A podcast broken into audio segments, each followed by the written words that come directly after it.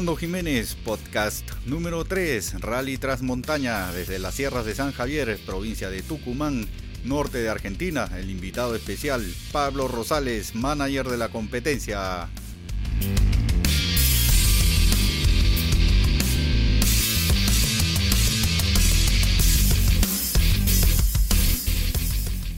Hola Pablo, ¿cómo estás? Todo bien, gracias a Dios. Acá nomás.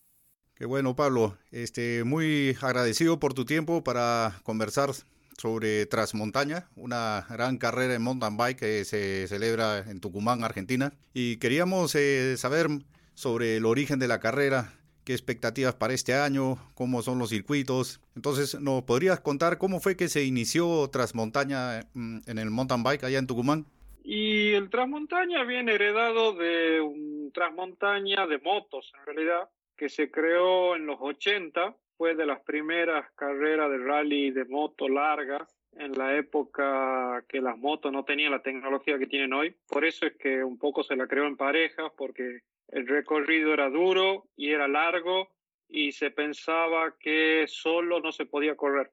Entonces el Transmontaña de moto se creó como en pareja y bueno, en la medida que fue evolucionando el mountain bike en Tucumán, sobre todo en Argentina, un grupo de chicos opinaba que estaría bueno que se haga el mismo formato pero de bicicleta. Y también se tomó el formato de pareja por la misma razón, porque era un circuito mucho más largo, eran las primeras experiencias de mountain tipo rally, eh, sobre todo contra reloj, porque el mountain bike normalmente, el mountain bike de cross country, no tanto en enduro, ahora que largan contra reloj, pero en esa época todo lo que era cross country era largada tipo pelotón que venía del ciclismo. Entonces, eh, un poco la idea de correr en pareja era que entre los dos se ayuden y se apoyen eh, en todo el circuito las bicicletas no tenían la tecnología que tienen hoy en los años 90, entonces por eso también estaba bueno que sean pareja. Y bueno, fue creciendo y evolucionando y fue evolucionando el circuito, un circuito puro de casi cross country, es todo senda, no tiene casi calle, porque acá, sobre todo al que hace mountain bike en el norte argentino, le gusta más que todo la senda, no le gusta tanto el formato de rally por calle. Y bueno, y nosotros tenemos la suerte acá en Tucumán de tener tener eh, la montaña, el cerro a 20 minutos de la ciudad, 25 minutos de la ciudad, que es todo la serranía de San Javier. Entonces, sobre la misma serranía se armó un circuito que antes se lo utilizaba, digamos que son sendas de la gente de comunicación entre el cerro y las otras partes de la montaña. Y bueno, se la fueron acomodando y dándole forma para poder hacer este, una carrera de mountain bike, que hoy ya lleva 27 ediciones, me parece, desde el año 1994, que fue la primera. Ya. Este año debería ser, la, creo que la 27 o la 28. Eh, bueno, ahora estamos complicados, como todo el mundo, por la pandemia, por eso que estamos medio en stand-by. Pero si se resuelve, eh, porque lo que tiene el Transmontaña es que recibe, digamos, un gran evento más allá de lo deportivo, turístico. Viene muy, mucha gente de afuera, de todo el país y de Chile viene gente, de Paraguay, de Uruguay este, incluso viene gente conocida, bueno, que en su momento se fue a vivir a España y se viene solamente a correr el, el Transmontaña como tipo vacaciones, porque bueno, tiene un formato muy lindo, la gente le gusta mucho, el mountain bike acá en Tucumán este, es un deporte muy practicado, este, los, los, chicos son muy, son atletas, hay atletas importantes y eso también te da la posibilidad de hacer cosas nuevas y, y cosas mejores de acuerdo al desarrollo de ellos también como atletas. Claro, ¿y con cuántos corredores se hizo la, la primera competencia hace ya 27 años? Y la primera, yo creo que rondaba en los 160, me parece, 190, no me acuerdo ahora bien. Ah, buen, buen número para un inicio. Sí, sí, para la época, porque estamos hablando del año 94, realmente fue un gran inicio, fue una carrera así como muy importante por la cantidad de corredores y por el formato de la carrera, porque era un formato totalmente nuevo para una carrera de mountain bike, por lo menos acá en Argentina, el formato de pareja, el formato de rally, en formato de un circuito que es todo senda por la montaña, que también es lindo para el público porque en realidad eh, hasta la largada y hay tres, cuatro puntos, cinco puntos en donde vos por la ruta que va a San Javier este, podés hacer asistencia, podés seguir la carrera. Entonces también es, no solo es lindo también para los corredores, sino para el público en general. Sí, sí hemos visto videos, es realmente espectacular el, el paisaje allá en Tucumán. ¿Y quién, ¿quién organiza Transmontaña? ¿El Mountain Bike Tucumán? Claro, en los años en el año, bueno, en esa época cuando inició el mountain bike acá en Tucumán se formó un club que era el Mountain Bike Tucumán Club. En realidad yo no estaba tan asociado en esa época al club porque yo vengo de las motos también. Eh, en el año, en los años 90 me dediqué a cronometrar carreras y bueno, y después de a poco, entre el cronometraje, comunicación y desarrollo de Transmontaña, me fui metiendo en la carrera, ayudando y, y bueno, y ahora un poco este, estoy en gran parte de la organización del evento, ya hace 15, ah, un poco más, 15, 16 años creo. Y, bueno, y ahora también viendo los circuitos, porque bueno, este, cuando se empiezan a hacer las carreras masivas y vos ves que viene gente de tan lejos y la gente hace tanto esfuerzo, incluso el deportista o el atleta tucumano con sus entrenamientos y todas las cosas que le ponen al deporte, genera mucha responsabilidad porque uno quiere que, así como ellos hacen un gran esfuerzo en todo lo que hacen, bueno, de la parte de la organización, también nos gusta tener una respuesta a la medida de, del nivel que tienen ellos. Por eso que muchas veces ya no es el circuito que es, por supuesto, hace 26 años, mucho más largo,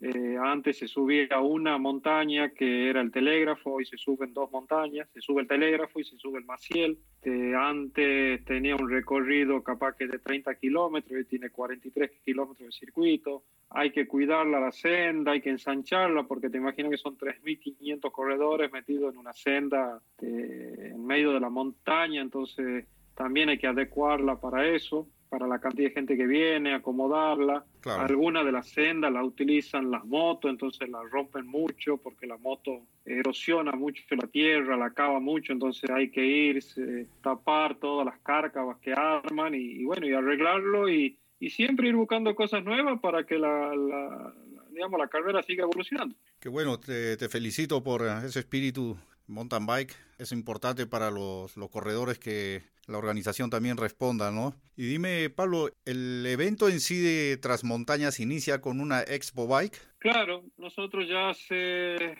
Uh, la Expo debe tener unos 15 años, capaz 20 años. Lo que pasa es que nosotros estamos en el norte del país y todo lo que es importación de empresas relacionadas al mountain bike, muchas cosas en Argentina están en Buenos Aires. Entonces, en la medida eh, y el digamos y el mountain bike en sí se practica mucho más en la zona oeste del país, que viene a ser, digamos, el norte por la montaña, San Juan, Córdoba, Mendoza, porque ahí todas son montañosas, a diferencia de lo que es Buenos Aires, Santa Fe, este, que es todo llanura, que es la famosa, la, famosa Pampeana, que hay acá en Argentina, donde están las cosas. Entonces, eh, bueno, en la medida que se hizo un poco más masivo el evento, eh, vino la idea de hacer una expo los dos días de acreditación. Bueno, también eso también está asociado a algunas tecnologías, porque nosotros empezamos el Transmontaña previo a todo lo que es el desarrollo de Internet, celular y todas esas cosas. Estoy hablando de los años 90. Internet debe, bueno, salió Windows 95, imagínate estoy hablando hace mucho tiempo. Parece muchísimo tiempo y, cuando uno piensa en tecnología parece mucho más.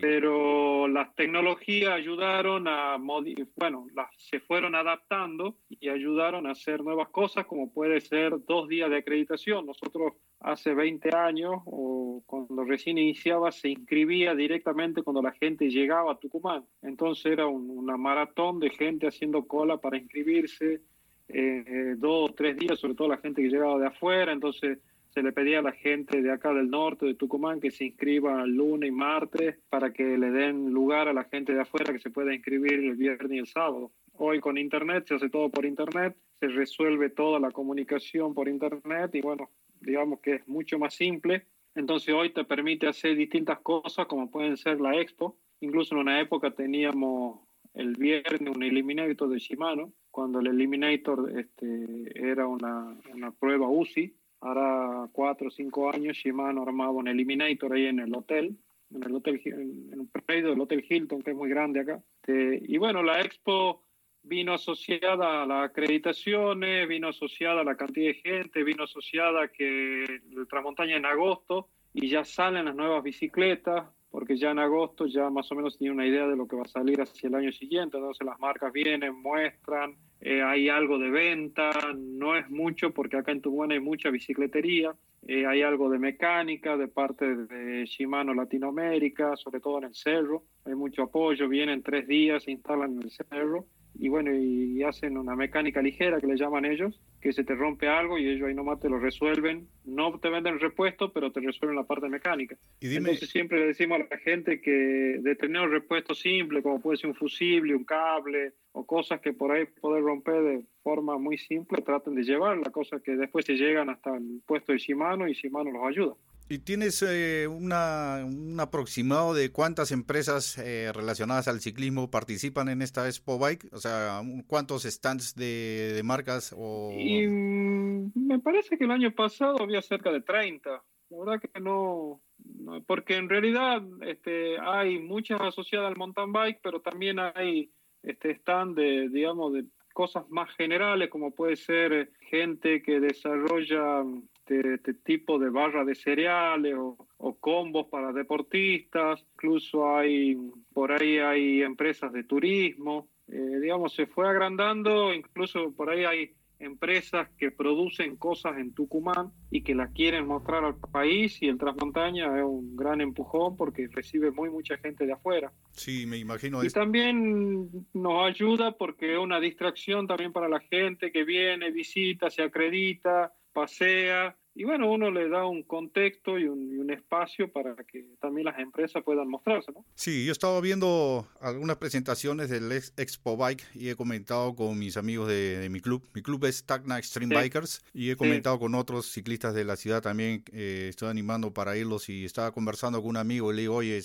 tenemos que ir a, a Transmontaña, a Expo Bike. Y vamos a tener que llevar unas cinco maletas vacías y la billetera bien cargada, le digo, ¿no? Porque bueno, ese es, ese es el espíritu ciclista, ¿no? Cuando uno va a una tienda, bueno, yo al menos a mí me sucede eso, ¿no? O sea, voy a visitar una tienda y siempre me gusta comprar algo, ¿no? Una herramienta, por más que ya tenga una, esa herramienta, me gusta, eh, por ejemplo, me gusta coleccionar los mini tools, ¿no? Eh, multiherramienta. Y siempre compro algo, ¿no? Y he estado viendo, sí, definitivamente me gustaría comprar muchas cosas ahí, ¿no? O sea, esa es la pasión, el fanatismo por el mountain bike. Claro.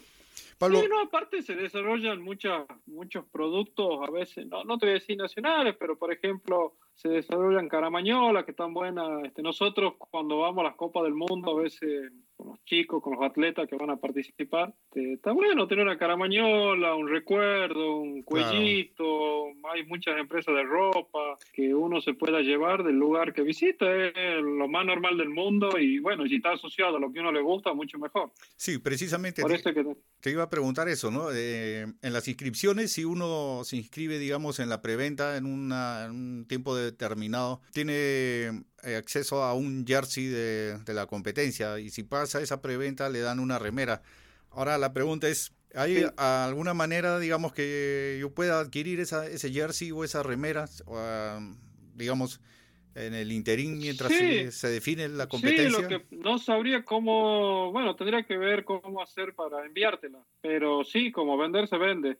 Lo que pasa es que, bueno, como toda la ya eso son cuestiones más comerciales, eh, se hacen inscripciones por etapas, eh, sobre todo porque todo lo que es producción, en, este caso el jersey se hace a medida, porque cuando vos te inscribís vos pones qué talla de jersey sos, y bueno, entonces eso se hace a medida, entonces ellos, eso lleva un tiempo de producción bastante grande que hoy se han acortado los tiempos porque cuando nosotros empezamos con los jerseys se hacían serigrafía eh, y hoy se hacen plotter, entonces digamos que hoy plotter todo es mucho más simple y, se pueden hacer mucho mejores cosas porque es todo digital. En la época de la serigrafía vos usabas dos colores, tres colores y era una locura hacer un, jersey de ese tipo. O una remera de algodón incluso, con tres, cuatro colores en serigrafía porque lo tenía que pasar tres veces. Claro, y manualmente. Hoy en formatos digitales te ayuda muchísimo, acelera muchísimo los tiempos facilita mucho el trabajo y bueno, entonces por eso antes vos te tenías que inscribir para tener un jersey capaz que tres meses antes o cuatro meses antes y hoy con que te inscriba un mes y medio antes te podemos dar un jersey porque bueno, los tiempos son otros. Pablo, y ya entrando a conversar, que la competencia se refiere, el proceso de inscripción, de ahí las acreditaciones, estaba viendo, exigen un certificado médico la, organización para de tal manera que la compañía de seguros tenga la cobertura a los corredores en caso sufran un accidente. Entonces, nosotros, nosotros como extranjeros, el certificado médico que llevaríamos de acá o tendríamos que sacar un certificado médico en Tucumán o comprar un certificado de seguros, esos internacionales que es todo cobertura, tanto para el viaje como deporte de, de riesgo. Sí, en realidad lo del certificado médico, la gente cree que es para la organización y no es para la organización, es para el corredor. Te cuento una cortita, yo tengo un amigo, muy amigo, que hace cuatro años fue a hacer el certificado médico, tres años, no sé si tres o cuatro años, para justamente correr el transmontaña y se hizo el electrocardiograma y el médico le dijo, no, dice, en dos semanas, te tenés, en dos semanas como mucho te tenés que operar el corazón porque tenés, no sé, una arritmia, un soplo, no sé qué es lo que tenía.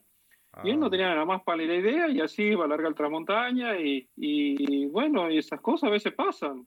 Este, por supuesto, el certificado médico no te asegura que no te vaya a pasar nada. Es más que todo como decirle, hagan algo, sobre todo porque al hacer el evento tan masivo, por supuesto, viene todo, viene gente muy entrenada y viene gente que no está tan entrenada. Y bueno, y, es, un, es, es una carrera que es sumamente exigente por supuesto, cuando vos estás bien entrenado, como son los pros que están acostumbrados a correr Copa del Mundo, campeonatos nacionales, ese tipo de cosas, pueden hacer 2 horas y 20, pero hay gente que hace 9 horas. Y 9 horas metido en el cerro con el esfuerzo físico y todo eso no es fácil. Y bueno, entonces un poco uno le dice, hacete un chequeo médico, que es lo más normal del mundo, que se pide en un gimnasio, se pide en todos lados, que es en realidad para ellos. O sea, nosotros lo exigimos como una formalidad, pero en realidad conceptualmente es un chequeo médico para ellos, para que ellos estén tranquilos de que pueden, de que le pueden hacer frente a un evento de estos. ¿entendés? Pero sí, el seguro a veces te dice, sí, pedirle un certificado médico porque sepamos que no tiene nada y bueno, entonces se lo pedimos. Que si vienen extranjeros, incluso vienen de Uruguay, Paraguay, ellos traen certificados médicos muy completos eh, la compañía de seguro los asegura siempre y cuando se hagan atender, por supuesto, en la provincia acá. Si se van al exterior, ya ahí ya no, no, creo que corre el seguro. La verdad que nunca averigüé, pero me parece que no corre. De ahí ya te saca una... Bueno, las tarjetas de crédito tienen seguros médicos. Nosotros cuando viajamos a las Copas del Mundo, viajamos con las tarjetas de crédito, tienen seguro médico. Y si no, el Asiscar. Claro, el Asiscar. Seguro internacional, sí, un seguro internacional de viaje normal que puede ser útil o puede ser como el seguro del auto, capaz que nunca chocá y lo pagá y bueno, pero esto es salud, así que siempre mejor tenerlo. Sí, el Assist Card tiene una opción para cobertura de deporte extremo, ¿no? En caso, sí, sí. Pablo, eh, Chimano eh, hace una asistencia mecánica en competencia y supongamos que yo tenga una bicicleta que no tiene nada de componentes Chimano, igual me asisten en un caso de emergencia. Sí, sí, no, no, no, no es que ellos hacen lo que se llama mecánica ligera en los eventos. Eh, no solo en el Transmontaña, tienen un par de eventos más y un par de, carreras en, en este, Buenos Aires, que es lo mismo que hace, se hace en la Copa del Mundo. Nosotros cuando vamos a la Copa del Mundo, por ahí eh, lo lindo de la Copa del Mundo que vos encontrás Shimano, encontrás RAM, encontrás este, Fox, bueno, encontrás casi todas las marcas, entonces tenés algún problema con la marca de ellos y ellos te lo resuelven o tienen los mecánicos especializados y te dicen, bueno, este, por supuesto, no te cambian, no te, no, no, te dan repuestos, pero por ahí un retén, alguna cosa simple, ahí nomás te lo resuelven. Bueno, Shimano acá hace exactamente lo mismo, pero tipo multimarca. Tenés que purgar un freno, tenés que ver el, aceite de la suspensión, tema de los cambios antes de largar, si pinchas y no te das cuenta, bueno, te lo resuelven porque tienen de todo. Entonces, incluso durante la, durante la carrera hay dos puestos de mecánica de Shimano, uno en la mitad y otro casi tres cuartos de la, del circuito, que bueno, rompes algo, te acercas hasta ahí y están los mecánicos y te lo resuelven y es mucho y lo que tiene es que cuando uno está corriendo y se pone nervioso y ha visto que es como que no, no le encuentra la vuelta a, lo que tenés que hacer. Y bueno, y ellos están ahí, están para eso, son especializados, viene, capaz que en dos minutos te lo resuelven y seguir la carrera. En la llegada de la competencia o en Expo Bike, ¿hay otras empresas que participan? Eh, digamos, eh, RAM, Fox, eh, RockShock eh, maxis de neumáticos? No, porque eso ya son, o sea, Shimano en Argentina tiene una oficina eh, de Shimano, o sea, de Shimano que le llaman Shimano Latinoamérica, depende directamente de Taiwán, es oficina de Shimano. Eh, lo que es el RAM tiene importador, Specialized también tiene una oficina en Argentina, en Buenos Aires, entonces ellos no vienen con el RAM, vienen con las suspensiones y con eh, las bicicletas. Después, por ahí hay empresas eh, que se dedican a hacer mecánica, eh, digamos negocios comerciales, que hacen mecánica y venden repuestos, pero ya son, digamos, no son directamente las marcas, sino que son comercios. Em, por ahí tienen un tráiler, estacionan el tráiler, tienen los repuestos. Normalmente están en la zona de largada, que es en el Cerro San Javier. Shimano tiene una mecánica ligera en San Javier y tiene una mecánica ligera en la Expo y otra en la sala los días previos. Y eso, el día de la carrera, se traslada todo al cerro y se instala en la largada con dos puestos, en la sala con uno y en la zona del Ciambón con otro. Entonces ellos no tienen venta de repuesto, pero si va alguien y, necesita algo y lo puede conseguir y eso lo pueden cambiar, ellos te lo resuelven. dime, las categorías son todas en equipo de dos, no hay categoría, digamos, unipersonal, siempre va en, dupla. Sí, siempre en dupla. Sí, el tema de la dupla creo que no fue fácil imponerlo porque es un deporte, el mountain bike, sobre todo un deporte sumamente individual. Eh, incluso muchas veces nos dijeron que si la carrera fuese individual tendría más que el doble de corredores. Lo que pasa es que a mí personalmente siempre me gustó el deporte en equipo y creo que correr con alguien eh, me parece mucho más lindo que correr en formato individual porque genera otras sensaciones, porque te imaginas que vos tenés que elegir con quién vas a correr, tienen que entrenar juntos, salen, qué sé yo, por ahí son tres, cuatro meses de convivencia con tu pareja con la cual vas a correr, porque se tienen que cuidar las comidas, se tienen que cuidar esto, en lo otro, salir, entrenar, ver cómo le dan los tiempos a cada uno, hay mucho apoyo este, moral, psicológico, porque muchas veces el gran esfuerzo por ahí te empieza a decaer y donde se decae uno, el otro se levanta y, lo, empuja, lo empuja, digamos, conceptualmente, no, no es que lo empuja como si fuese un tren. Sí, eh, le, da, le da, le da, digamos, ánimo y para seguir y después tenemos una categoría como padre e donde tienen que competir padres e hijos o padres e hijas, entonces ya es una cuestión más familiar. Y yo creo que es muy lindo también que se ponen un objetivo y cuando llegan es muy, es muy emocionante verlos llegar porque creo que después de capaz que cinco, seis meses, incluso a veces un año, que están preparándose, hablando del tema, estrategia, qué va a llevar cada uno, quién va a ir adelante, quién va a ir atrás, y bueno, todo lo que desarrolla para competir y llegar y cumplir el objetivo, creo que, es muy lindo.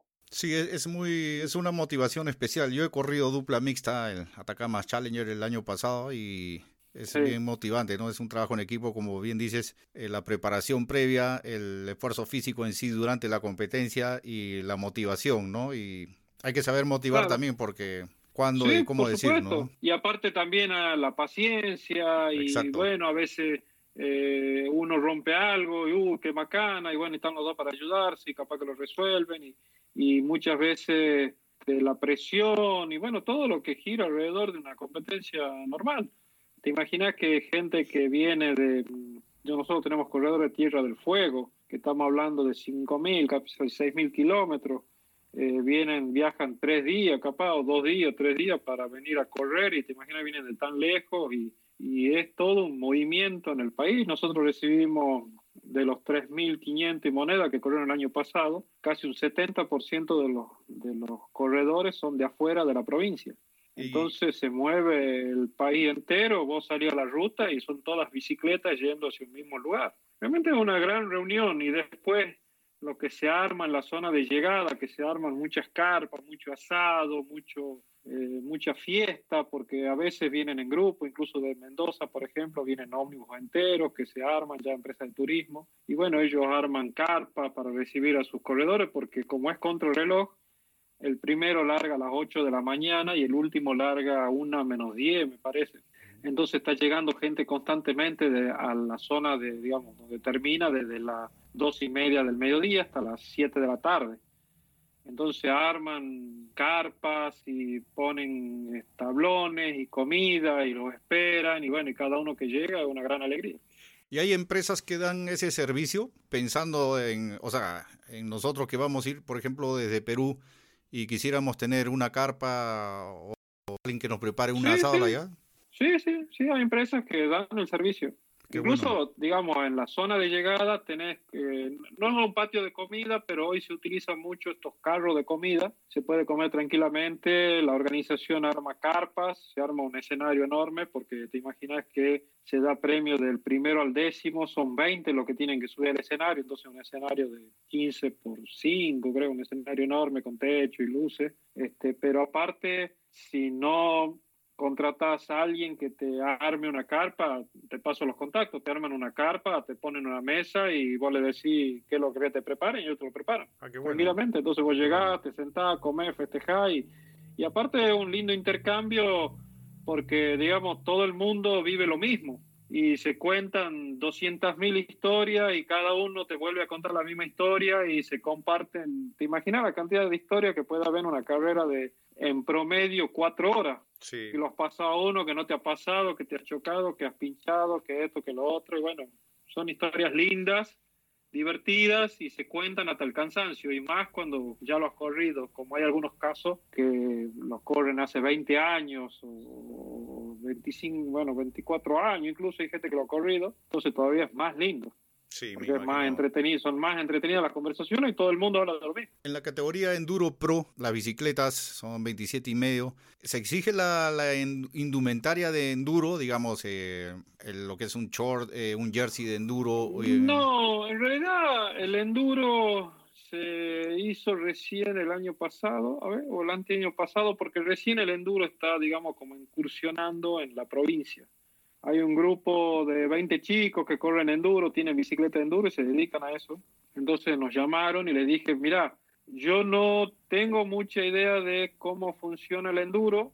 Sé, digamos, cuáles son las bicicletas, sé que debe tener algún tipo de exigencia, el tipo de cubierta, el recorrido de la suspensión, bueno, algunas cosas más o menos no sabe. Le digo, por eso es que directamente se creó como Enduro Pro, se los puso a todo ahí porque no tienen un número en el cual uno dice, bueno, porque y también una categoría como promocional, no promocional, sino con, no es tan competitiva porque uno no la puede separar en edad porque si no te quedaría uno en cada categoría. Entonces las categorías cuando se arman en la medida de que empieza a haber más atletas en esa categoría, ya se la empieza como a subdividir y bueno, ya las cosas cambian. Por el eh, momento las exigencias en ese caso no son tantas, pero si en algún momento una categoría como Enduro Pro crece y hay 30, 40 o 50 parejas, ya vamos a tener que poner más serio en el tema y exigir otro tipo de cosas para ese tipo de categoría. Y ellos hacen... se exigen las de cross country. Esos hacen el mismo circuito de cross country, o sea, los 43.7 kilómetros también recorren la categoría enduro. Sí, sí, sí, exactamente el mismo circuito. Y respecto... Sí, sí, porque digamos ellos, el enduro corre distinto de lo que corre el cross country. El enduro, una que larga contra el reloj y otra que en general largan en descenso. O sea, los cronometrados son en general en, eh, son descenso y los demás son tipo enlace. Lo que pasa es que acá no tenemos cómo, por el momento, resolver eh, hacer solamente que corran los descensos. Entonces directamente corren exactamente el mismo circuito en las bicicletas de enduro porque, digamos, cuando hemos hablado, hemos dicho, bueno, este es el formato y no, no, no tenemos cómo modificarlo. Si en algún momento vemos que se hace masivo una categoría como enduro, bueno, ya nos sentaremos a hablar y decir, bueno, ¿cómo adaptamos el circuito para que sea de enduro y ellos compitan como una competencia de enduro?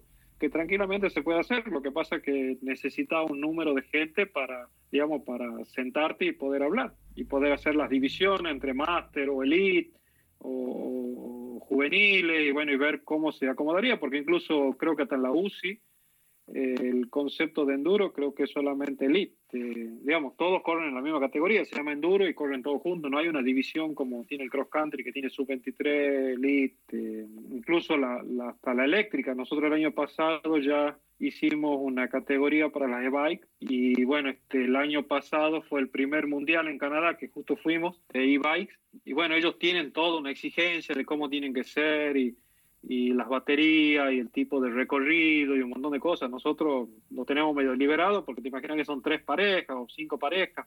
No tiene mucho sentido trabarlos eh, con, por cinco parejas. Entonces directamente, bueno, cinco parejas larguen. Si fuesen 50 ya sería otra cosa porque ya que ponerse más serio y ya empezar a dividir. Claro, ahí habría que ver también si, si no está modificado, digamos, el limitador de velocidad de la e-bike, ¿no? Sí, sí, sí, hay que hacer lo que hace la UCI el día previo, que te, es como que haces un, ¿cómo se llama? Un, que hacen los, las carreras de auto, haces el parque cerrado. La UCI hace el parque cerrado, ellos creo que corrieron el viernes, no me acuerdo si corrieron el viernes o el sábado.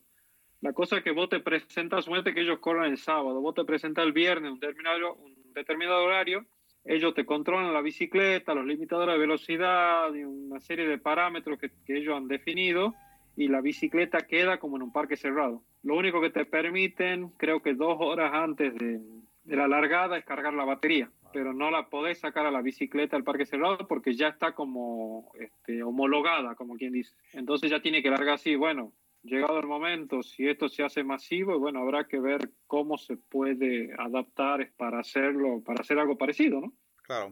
Con las tecnologías, porque incluso también necesita la tecnología. Muchas de las cosas que van evolucionando van de la mano de la tecnología. Así como la bicicleta hoy, nosotros empezamos con bicicletas 26, de zapatillas y casi no existían los las trabas y un montón de cosas no existían, que hoy son 29 con, con barras mucho más anchas sobre de los circuitos.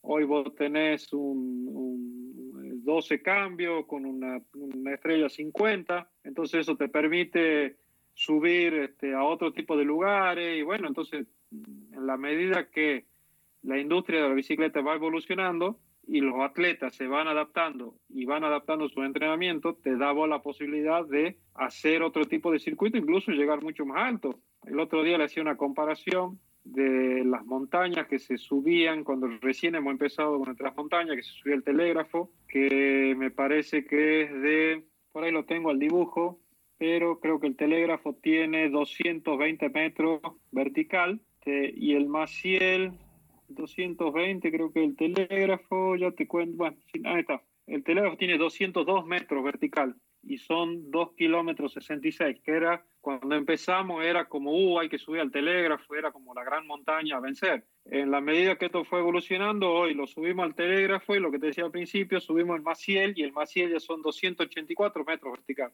y tiene casi 3 kilómetros. Y este año, trabajando en, con esto de la pandemia, digamos, para no perder el tiempo trabajando en la zona del circuito, hemos encontrado otra subida que tiene 411 metros de subida vertical y tiene casi 5,5 kilómetros y también la suben. Bueno, eso demuestra la evolución del mountain bike y la capacidad atlética de los chicos. Entonces, de acuerdo a eso, vos podés ir haciendo este tipo de cosas porque si los tenés que ir acompañando, o sea, uno los exige, está bien. Ellos dicen, eh, ¿cómo? Subí este y lo otro, pero entrenan tanto que vos decís, bueno, ya que entrena tanto y tanto, tantas ganas le pones y te gusta tanto, qué mejor que tener una nueva montaña para subir, qué sé yo. El circuito es, se adaptan los circuitos.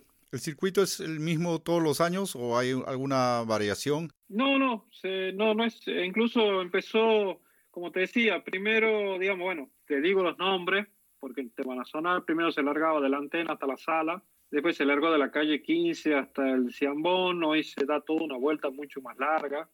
Incluso lo que te decía, antes se subía una, se pasaba solamente el telégrafo que viene hacia uno de los cerros, y hoy se pasa ese cerro hacia el Ciambón y se vuelve del Ciambón hacia la sala, digamos, eh, por otro cerro.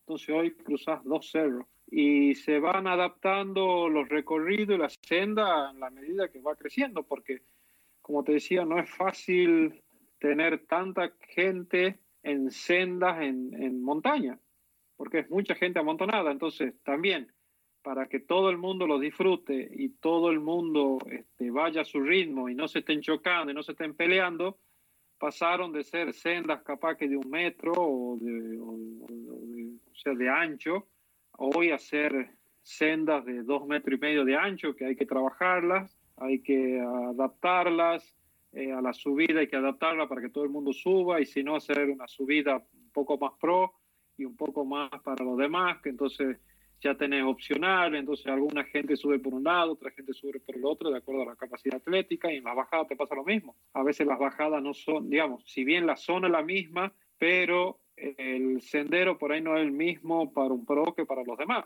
Entonces uno lo va adaptando y a los pros le hace un tipo de bajada que es mucho más técnico y para la masa le hace una bajada un poco más tranquila que adaptado a su capacidad atlética, por supuesto. Y dime, ¿estos circuitos, las rutas eh, previa a la competencia se publican? Es decir, yo lo puedo bajar de una página web en un formato GPX para ponerlo en mi, en mi GPS y así navegar en la competencia y no perderme, seguir la ruta exacta. Sí, sí, sí, todo se publica. Todo se publica, digamos, en la página de transmontaña.com. Ahora estamos con una nueva adaptación de circuito porque esto de la pandemia nos ha dado tiempo. Porque nosotros, digamos, más allá del Transmontaña en Tucumán, tenemos un campeonato de cross country de cinco fechas anuales y un campeonato de cross rural que se llama, que es, este, digamos, es como, no es tanta senda, sino que es un poco más de calle, que también tiene cinco fechas, entonces ahí ya tenés diez fechas. Después tenemos una fecha UCI, eh, clase 1 en febrero, que se hace en San Pedro normalmente, y ya tenés 12 con el Transmontaña, y después a veces hacemos en el medio un rally medio particular, que como para no perder tiempo, y ya tenés casi 13 fechas en el año. Entonces, eh, tenés eh, muchos circuitos en la provincia, y bueno, ahora esto de la pandemia y ya desde el año pasado lo que nos permite eh, es digamos, porque tenemos una, nosotros tenemos una carrera cada 21 días a veces o cada mes. Y cuando no tenemos carreras, tenemos campeonatos nacionales o campeonatos del NOA. Entonces siempre andamos detrás de las carreras y por ahí te queda un solo fin de semana o capaz que hay que resolver un circuito en dos semanas.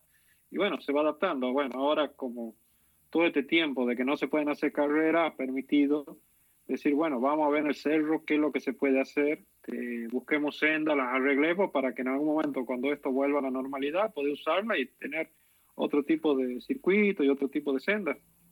Entonces, y aparte también eh, un poco las sendas que normalmente se usaban, todo lo que era San Javier es muy recorrido por las motos, entonces las motos las rompen mucho, que te decía al principio, entonces hay que arreglarlas. Entonces, bueno, aprovechemos de tiempo para arreglarlas y buscar sendas nuevas que sean libres de moto y que sean solamente para bicicleta, cosa que no las rompan tanto. y en eso trabajamos, entonces se va, se va adaptando el circuito, se alarga, se acorta, se llega a un lugar, se llega a otro, también en la logística, porque si es un formato de rally, vos tenés que pensar que 3.500 corredores a veces arrastran eh, 10.000 personas, 8.000 personas, con acompañante, empresa, sponsor, comida y todo lo que te hablo, a veces en el predio llega de 15.000 personas. Y hay que y en el cerro la subida a San Javier tiene una sola es una sola ruta. Entonces de repente vos eh, tenés subiendo a San Javier el domingo de la carrera 7.000, 8.000 autos. Y bueno le tenés que dar un estacionamiento 8.000 autos en el cerro.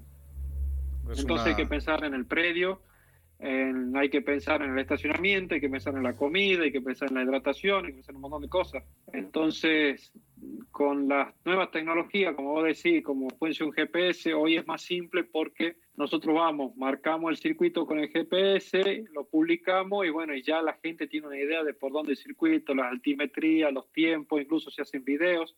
Nosotros tenemos un canal en YouTube, se hacen videos por tramos directamente con los chicos, con cámaras como GoPro y se filman y, y los chicos te la hablan y explican cómo el recorrido, cuál es la altimetría, cuánto demoran ellos en un tramo como eso.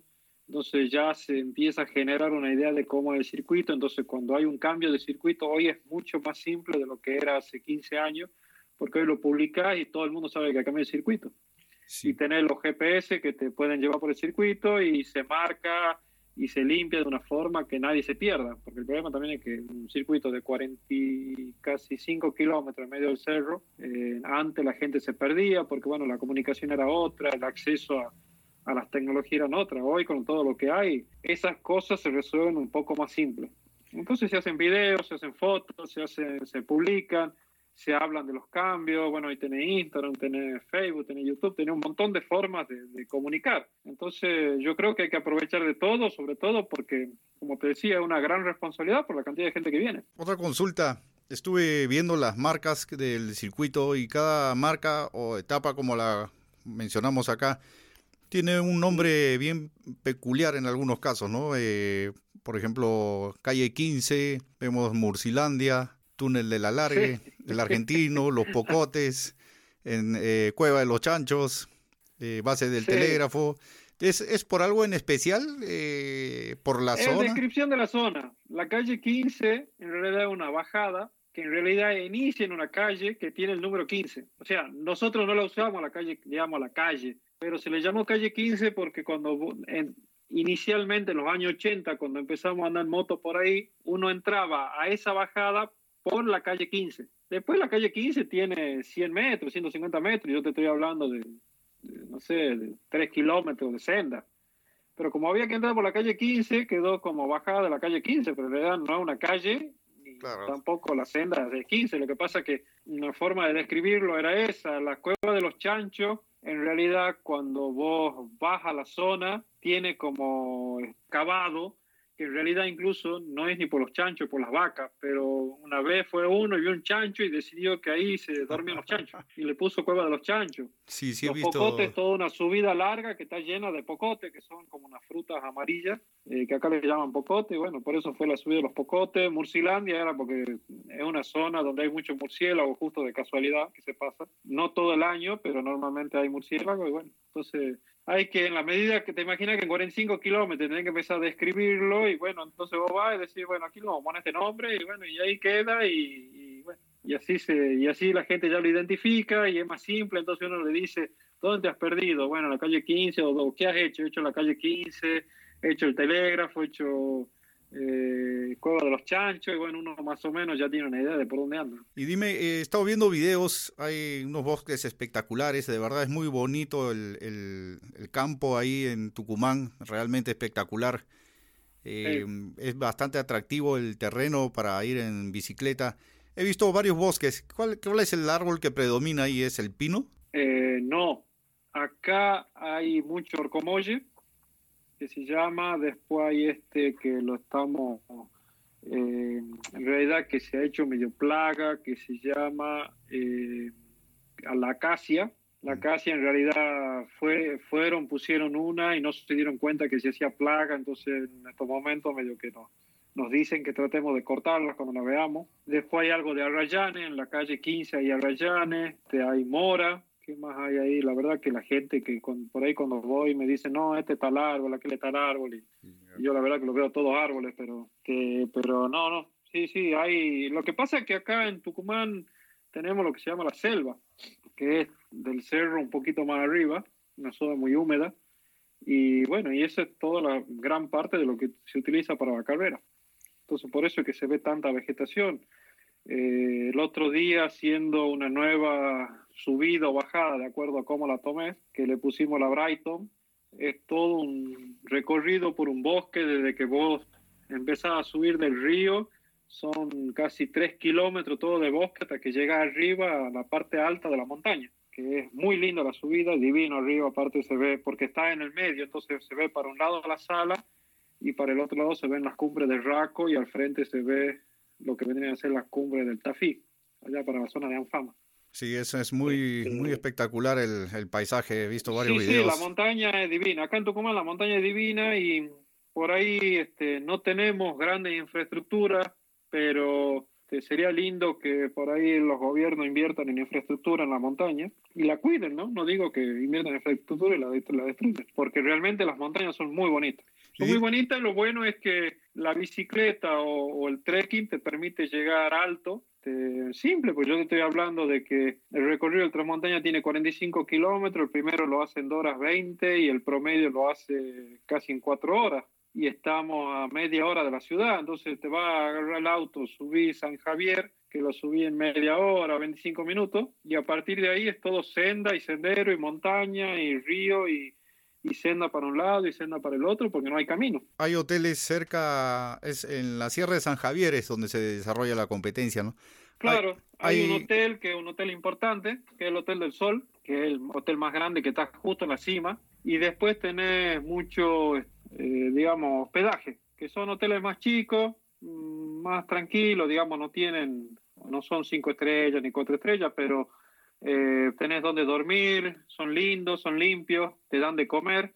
Lo bueno que tiene San Javier es que toda la comida es hecha ahí en el momento casera, no hay casi producción industrial, entonces la comida es muy rica, se come muy bien, a un precio muy acomodado. Entonces, lo primero que se alquila en cuestiones de transmontaña es San Javier, incluso la gente generalmente cuando viene, el año que viene paga el hospedaje del siguiente año.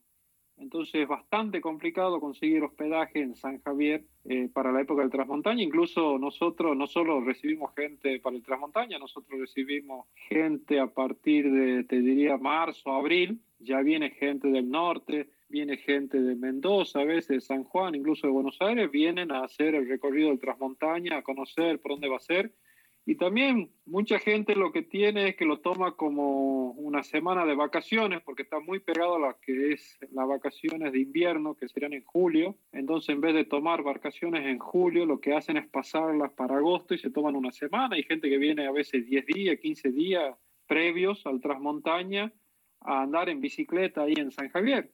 Y andan en San Javier, se van a Tafí a veces a las cumbres del Raco, este, viene todo el mundo anda en bicicleta y bueno, y, al transmontaña, entonces se arman grupos de a veces de 20, 30 personas que vienen, se instalan ahí en San Javier, en lo que es las 33 viviendas o en el hotel, este, y vienen a andar en bicicleta y vienen al transmontaña. Entonces, realmente se recibe gente casi todo el año. Y dime, eh, ¿cómo se llega a Tucumán? ¿Hay vuelos, es, hay aeropuerto internacional, vuelos constantes, ya sea de proveniente de Buenos Aires?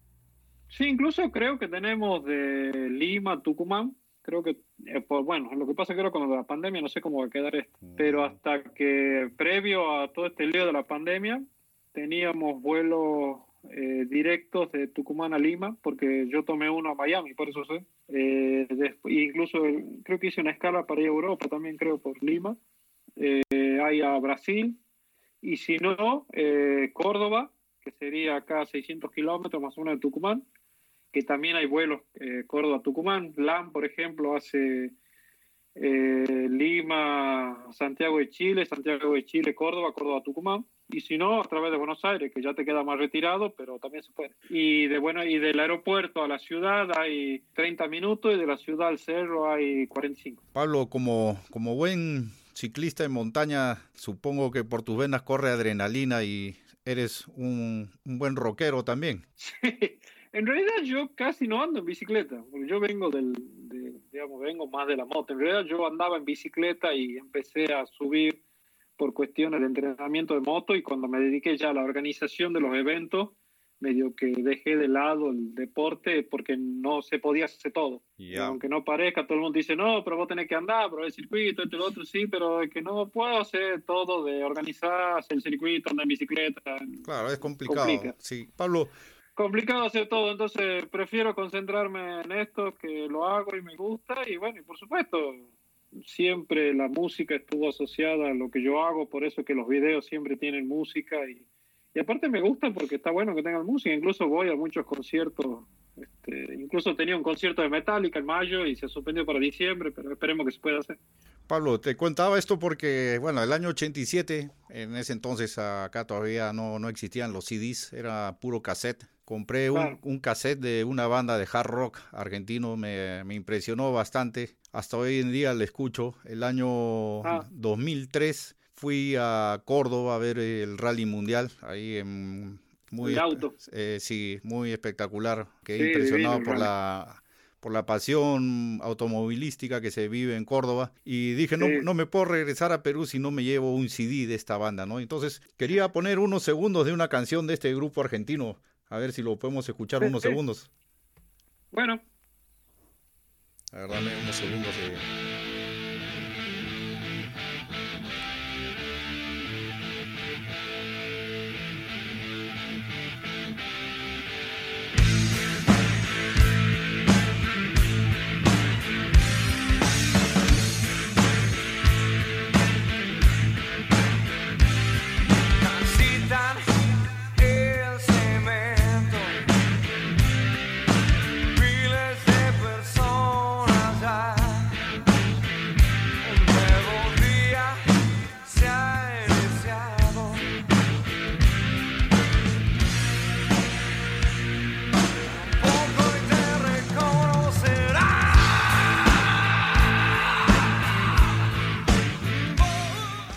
¿Conoces? Eh, ¿Dividido o no? Riff. Ah, Riff, sí. Sí, Riff con, con, Papa, exactamente. Sí, tenía que ser él o dividido, no, no hay otro que suene así. Sí, eh... sí, no, acá hay bandas de rock impresionante, incluso voy a conciertos de divididos hace no sé cuántos años, Charlie García, Soda Stereo. Acá hay un rock realmente muy, muy lindo, hay muy, muy buena música, sobre todo desarrollada casi siempre en Buenos Aires, pero este, hacen, hay bandas que hacen muy, muy buena música. Sí, yo tuve la oportunidad de ir a un concierto de Charlie García en Lima ya, ah, bueno, ya casi 20 años, no, 20, 30 años tal vez, ¿no? Muy bueno. Sí, sí, sí, Charlie García, tenés, este, va, bueno, Soda Stereo, que, bueno, falleció Gustavo Cerati, medio que se desarmó, a pesar de que ahora están haciendo algunas cosas. Eh, Sumo en su época con Luca, que también falleció, este, y bueno, se convirtió en dividido en las pelotas este, incluso este de, eh, Riff, bueno, Papo también falleció ya, pues ya era grande. Eh, eh, salió una noticia, leí que su hijo napolitano había retomado el proyecto de Riff, pero creo que no. Sí, pero bueno, Papo era Papo y, y, es como el caso de Gustavo Cerati, o sea, Sí, sí, la voz inconfundible. Podrá tocar y podrá hacer lo que quiera, pero no es Gustavo. Sí, no, o sea, definitivamente la voz de Papo era única, ¿no? Entonces, una lástima, pero todavía tengo mi CD ahí guardado. Lamentablemente ya no tengo una computadora que acepte CD, pero lo tengo grabado en MP3 en mi celular. pero ahora lo conseguí, mm, no sé si no sé si Riff exactamente, pero por ahí en iTunes. Sí, eh, sí, capaz que se consigue todavía. Sí, tengo las canciones, eh, las escucho eh, cuando, bueno, cuando iba al gimnasio, ahora he hecho un gimnasio en mi casa porque con esto de la ah, pandemia pongo ahí bastante hard rock, heavy metal. Claro. Y Pablo, también he visto que tienen ahí en la página las leyendas, un tremendo Hall of Fame, que es algo bastante significativo. Ah, motivador a los ciclistas, ¿no? Porque hay leyendas realmente que han participado pues en varias ediciones y es una manera de homenajearlos también, ¿no? Sí, porque, a ver, un poco nació, uno ya va viendo que iba pasando el tiempo, que la gente seguía viniendo, como te digo, nosotros, creo que el caso de Pinano Castro, que es de Salta, me parece que vino desde el primer Transmontañas, casi seguro y no sé si hay muchos como él, por ahí debe haber otros más, este, pero el de Pinano sí me acuerdo porque nosotros, Pinano también viene de la moto, entonces nos conocemos hace 30 años. Este, y creo que está bueno que uno este, un poco haga esta especie de Hall of Fame de la gente que, que gana y que participa, y bueno, y, tenemos el más ganador que es de, este, de Buenos Aires, del interior de la provincia, en el caso de Luciano Caraccioli, que fue parte de la selección argentina, incluso ganó un clasificatorio para las Olimpiadas, que no fue él, pero fue el amigo, que es el Mono Gasco, que él y el Mono lo ganaron cuatro veces a la general, que no es fácil ganarla, con la misma pareja cuatro veces, como te darás cuenta, este, creo que hay en tres parejas, han ganado casi 18 transmontañas, una cosa así. En el caso de Luciano lo ganó siete veces, el Mono lo ganó seis, eh, los Quiroga los ganaron tres veces, que ellos sí son de Tucumán. En el caso del Chueco Gili eh, y Medina lo ganaron tres veces. Las chicas, hay una de las chicas, Noelia creo que ganó once veces. La Agustina, que es parte de la selección argentina, está peleando una, una plaza para la Olimpiada que iban a hacer este año y se pasaron para el año que viene, lo ganó creo que siete, nueve veces. Y bueno, entonces creo que el reconocimiento también es importante porque son atletas sumamente importantes son gran parte del deporte este que hace 25 años, 27 años evoluciona. Eh, gracias a Dios en Tucumán se mantiene, tenemos un deporte medianamente ordenado, como te decía, tenemos campeonato de cross country, campeonato de cross rural, hay algo de enduro que no lo organizamos nosotros, pero se organiza, hay algo de descenso, eh, hay mucha bicicletería, este, entonces eh, todo lo que es mountain bike en el norte es toda una gran industria y y bueno, y después tener el gran evento que es el Transmontaña. Y dime... Es una gran industria porque gente desarrolla ropa para ese, los grupos de ciclismo. Eh, es como que se ponen toda la bijou, como decimos nosotros, para el evento y, y, desarrollan ropa, a veces son 50, 60 en un equipo, o las provincias, o los grupos de ciclismo. Tenemos en Tucumán debe haber casi 15, 20 entrenadores de atletas este, que tienen grupos muy importantes, atletas, incluso son entrenadores, son buenos entrenadores, han sido parte de la selección argentina, incluso Pinano es hoy el manager de la selección argentina.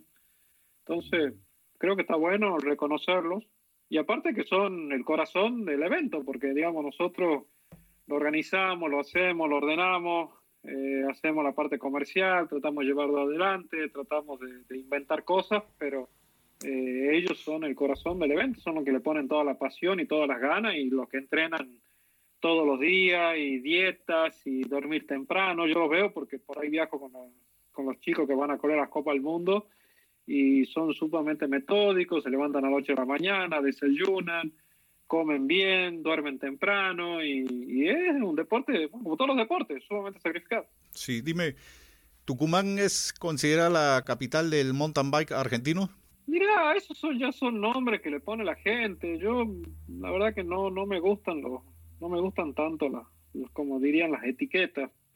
Eh, creo que hay muchísimos corredores, creo que es muy lindo, creo que las carreras se organizan bien, Creo que el Transmontaña es un gran evento, incluso muchas veces uno sueña con un evento mucho más grande, incluso mucho más internacional. Muchas de mis incursiones a las idas a las Copas del Mundo es llevar el Transmontaña a Europa.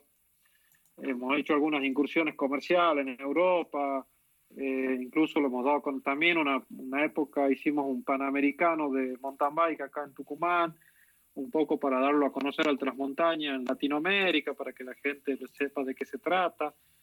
Este, uno siempre sueña con un, con un evento, con un mega evento aún más grande del que uno tiene. ¿Y qué? más, las etiquetas que le pone la gente ya son otro, no sé, a mí no me gustan tanto, pero bueno, a la gente le gusta ponerle la etiqueta. Y dime, ¿han pensado hacer la Transmontaña fecha UCI? ya con constancia, digamos, todos los años? Sí, porque, digamos, tengo muchos contactos con los comisarios UCI justamente por las carreras. Nosotros hacemos la fecha UCI acá hace como seis años, me parece, siete años, entonces siempre viene algún comisario internacional, incluso voy a fechas UCI acá en Argentina, en otros lugares, Santa María, que hace a veces, Catamarca hace a veces. Y bueno, ya uno genera una cierta amistad, incluso cuando voy a las Copas del Mundo, hay un comisario UCI acá que es de Mar del Plata, Leandro. Este, por ahí coincidimos en alguna Copa del Mundo y bueno, siempre hablamos y lo presentamos al Transmontaña la UCI. El problema que tenía con la UCI, por lo menos hace dos o tres años que lo sigo hablando y sigo tratando, es que ellos me quieren dar una C3 porque es un formato de carrera en pareja que ellos casi no tienen, salvo por las EPIC, este, que creo que incluso son C3 y yo le decía que quería llegar a una C1, una HC, y después que la cantidad de puntos ellos lo quieren dividir y yo quiero que le den la misma cantidad de puntos a los dos atletas. O sea, los puntos UCI, claro. creo que la C1 da 90, yo no quiero que den 45, 45, yo quiero que den 90 a los dos. Claro, sería lo justo. Y bueno, siempre que voy nos sentamos y discutimos y hablamos y sí, muy lindo y esto y lo otro, pero bueno, este, eh, al final nunca terminamos de acordar y, bueno, también la UCI tiene sus exigencias, por supuesto, que trae comisario UCI, eh, que no sería tanto problema, incluso muchas veces uno sueña, siempre tengo la idea de, traer corredores, traerlo a Absalón, que de una charla, traerlo a Nino, que de una charla, no sé si para, más allá de que si tiene ganas de correr o no, creo que el Transmontaña tiene el poderío financiero y económico para hacer ese tipo de cosas. Qué bueno. Pablo. Este, y, seguir desarrollando el deporte acá en Tucumán. Qué bueno. Pablo, ¿se corre o no se corre Transmontaña este año? Y la verdad que no sabemos todavía. Yo creo que recién a fin de mes vamos a ver. Yo lo veo medio difícil por el turismo. Viene muy mucha gente. Mucha gente me pregunta y, y a todos les digo lo mismo. Mirá, recién creo que a fines de julio, principio de agosto, vamos a tener una idea de si el gobierno nos deja o no hacerlo. Este, más que todo por seguridad, ¿no? porque acá, por lo menos en Argentina, Buenos Aires está muy jodido. El interior no está tan complicado con esto de la pandemia, en el norte menos, pero Buenos Aires está bastante complicado con esto de la pandemia. Eh, yo no sé si para octubre o noviembre van a abrir el turismo y bueno, y si no se puede hacer en esa época, ya tiene que pasar para el otro año. De todas formas, si no se hace Transmontaña este año por cuestiones de turismo, nosotros lo que queremos es recuperar el deporte y volver a las carreras por, por, por el momento del campeonato local. Entonces, por eso es que estamos trabajando en los circuitos, estamos trabajando en sendas, estamos trabajando en desarrollar nuevas sendas, justamente para que en el momento que nos digan, bueno, el deporte vuelve, ya estar medio preparado y, y, y, capaz que no hacer un transmontaña, pero hacer un rally, capaz con otro nombre, con un formato parecido y bueno, y recuperar el deporte, que es lo que a nosotros nos gusta. Dime, en caso no se corra este año, ¿para qué fecha tendrían pensado hacerla el 2021? Siempre se hace en agosto, el fin de semana largo de agosto que nosotros le llamamos, que del 17 de agosto, que normalmente acá en Argentina eh, se corren para los lunes eh, por cuestiones de turismo. Entonces el Transmontaña es siempre en agosto. Este año, con esto de la pandemia, se pensó en hacer, tenemos pensado, si es que se puede hacer, el 25 de octubre. También lo que tiene el tema de Tucumán es que octubre y noviembre llueve mucho y aparte acá ya empieza a hacer calor en agosto. Entonces, cuando uno piensa en un transmontaña el 25 de octubre, ya está pensando en que la temperatura ya anda en 35 grados, 30, 35 grados y ya no es tan fácil hacer una competencia de esta envergadura con un clima adverso. y más si en una, una época en que llueve bastante, a pesar de que todo el mundo dice que este año va a ser seco, incluso viene un año bastante seco, está lloviendo muy poco. Eh, eso ayudaría, pero por el otro lado te juega en contra el calor. En agosto una buena época porque a veces hace calor, a veces hace frío, digamos, un clima medio complicado, pero a veces te toca un domingo divino. Mm. Pero inicialmente sería este año, en un caso especial, el 25 de octubre, y si no, siempre el fin de semana largo de agosto, que es eh, de acuerdo a cómo caiga el 17 de agosto. ¿Y para el próximo año cuándo estarían abriendo inscripciones? Las inscripciones siempre abren el 5 de mayo. Eh, del 5 de mayo se abren, son 20 días o 25 días que la promoción Transmontaña Biker, que es por el jersey, una remera de algodón y bueno, producimos caramañolas, cuellitos y toda una serie de cosas este, eh, como merchandising y como regalo para la gente que, que se inscribe con tiempo. Te imaginas que si hay gente que ya ha pagado el alojamiento de un año para el otro, hay gente que ya sabe que viene a correr, entonces ellos son los primeros que se inscriben. Y aparte, eh, inicialmente, cuando todavía no se podía inscribir por internet, eh, el orden de largada era por sorteo.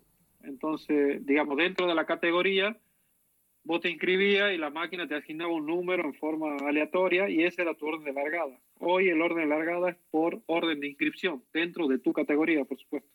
Dime. Entonces, por ahí la gente quiere largar adelante, son los primeros que se inscriben, y cuando la gente quiere largar el último, eh, bueno, dejan que pase el tiempo y se inscriben al último. ¿Hay un límite de, número de inscritos o es abierto? No, por el momento no tenemos un límite. Este, todo el mundo me pregunta si en algún momento lo vamos a hacer dos días por la cantidad de gente y qué sé yo. Yo creo que si esto sigue creciendo, sí puedo pensar en hacerlo en dos días más que limitarlo. Yo creo que es una carrera muy linda, como para decir a la gente, no, pueden correr, no sé, 3.000 nomás. Creo que hay que adaptarse. Eh, llegado el momento, nos adaptaremos. Hoy estamos adaptando el circuito para que 3.500, 3.600 corredores puedan correr eh, tranquilo y se vayan todos contentos. Y cada uno puede disfrutar la carrera a su modo, porque no está bien exigirle a los pros que anden despacio ni a los que andan despacio que andan fuerte. Entonces se adaptan los circuitos para que el pro ande fuerte, por donde a la velocidad que quiera, y los demás anden un poco más despacio. Eso, de eso viene acarreado que las sendas se hacen más anchas, que se hacen opcionales para subir cuando se complica, y bueno, toda una serie de cosas que se, se trabaja para que todo el mundo la disfrute. Si después esto crece y se empieza a complicar por la cantidad de gente, y bueno, ya habrá que pensar en un formato de dos días. Incluso este año había una idea de que los primeros 300 de la general, que es algo que se usa en la EPIC, creo, en Sudáfrica, larguen al último en vez de que larguen en su categoría. Entonces eso liberaría, los primeros 300 es porque hasta el número del 1 al 300 hacen 3 horas de carrera normalmente. O sea, de 2 horas 20 y 3 horas de carrera, 3 horas 5. Entonces liberaríamos los tiempos de ellos que pueden largar, suponete a las 12, vos ya sabés que si ellos empiezan a largar dos y cuarto, dos y media, ellos en tres horas están en la llegada. Eso no, eso no hay duda porque es el tiempo que hacen ellos. Entonces le libera y hay gente que por ahí hace siete, ocho horas y la empuja para adelante, entonces se demora menos en llegar y ya llega de día. El año pasado, el último llegó creo que seis y media de la tarde, pero nosotros hemos tenido gente que a veces llegaba a nueve de la noche. Ah, Entonces ya hace dos o tres años que está terminando entre las seis y media, siete de la tarde, creo que por las adaptaciones del circuito. Pero años anteriores había gente que llegaba a nueve, diez de la noche. Claro, porque digamos, es una gran, para mucha gente, una gran aventura, lo cual me parece espectacular.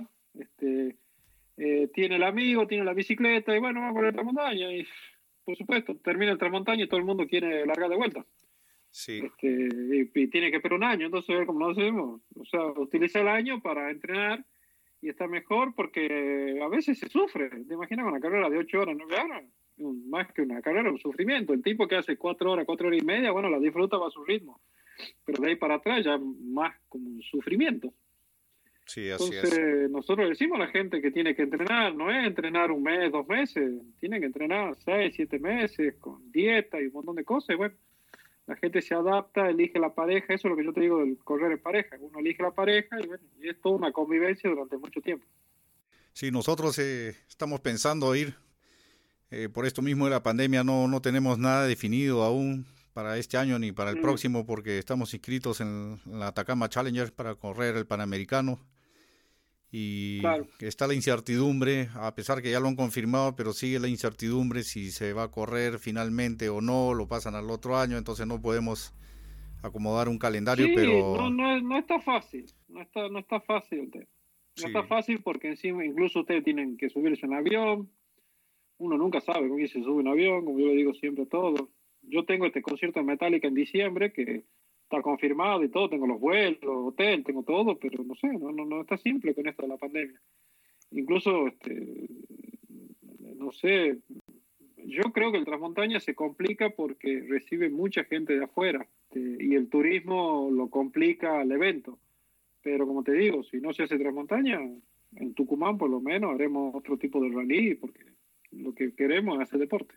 Sí, vamos a estar atentos a la evolución de esto del, la pandemia y los eventos allá, porque de verdad nos interesaría mucho correr el Transmontaña. Es, como te digo, los paisajes muy espectaculares. El Expo Bike.